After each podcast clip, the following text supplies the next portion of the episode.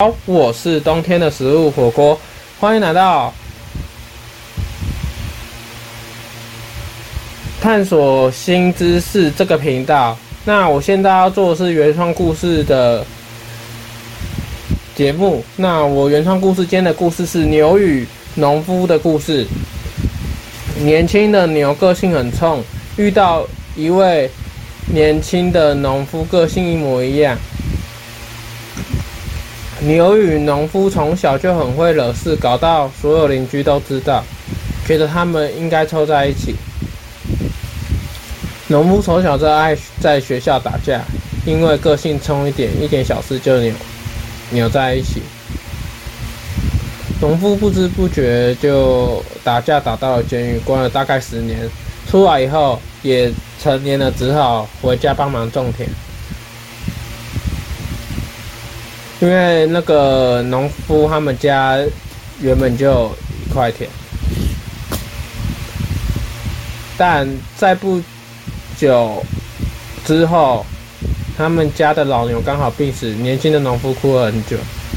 农夫与家人后来，农夫与家人一起去看新的耕田牛，农夫刚好看到脾气很差的牛，但是售价最便宜，以。与家人讨论，因为农夫觉得那只牛脾气差，受不好照顾，便买下来。其实农夫看到年轻的自己，因为脾气受的委屈，觉得牛很可怜。但那只牛并不知道，原来农夫想要对它好一点。农夫带了一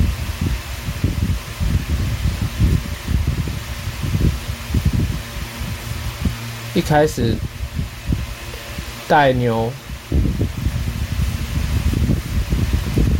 去耕田，却被牛嫌弃。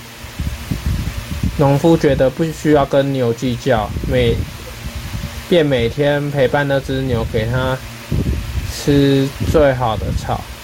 农夫的家人开始反对养它，说那只牛过得快比人好了。他们说牛的工作也很累，犁田光吃个嫩草不过分。农夫会这样说。但光找嫩草根本不符合工作的时间与效率。后来农夫跟牛说：“可不可以把所有草吃了以后，等收成后让你吃更多嫩草？”后来农夫与牛经过一个月的沟通，牛知道农夫也很为难，便发出“哞”的声音答应了。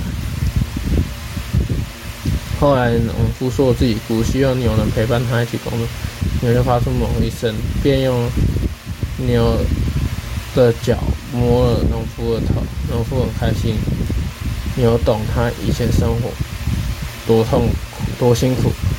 牛与农夫就这样在农田工作，过着安稳快乐的生活。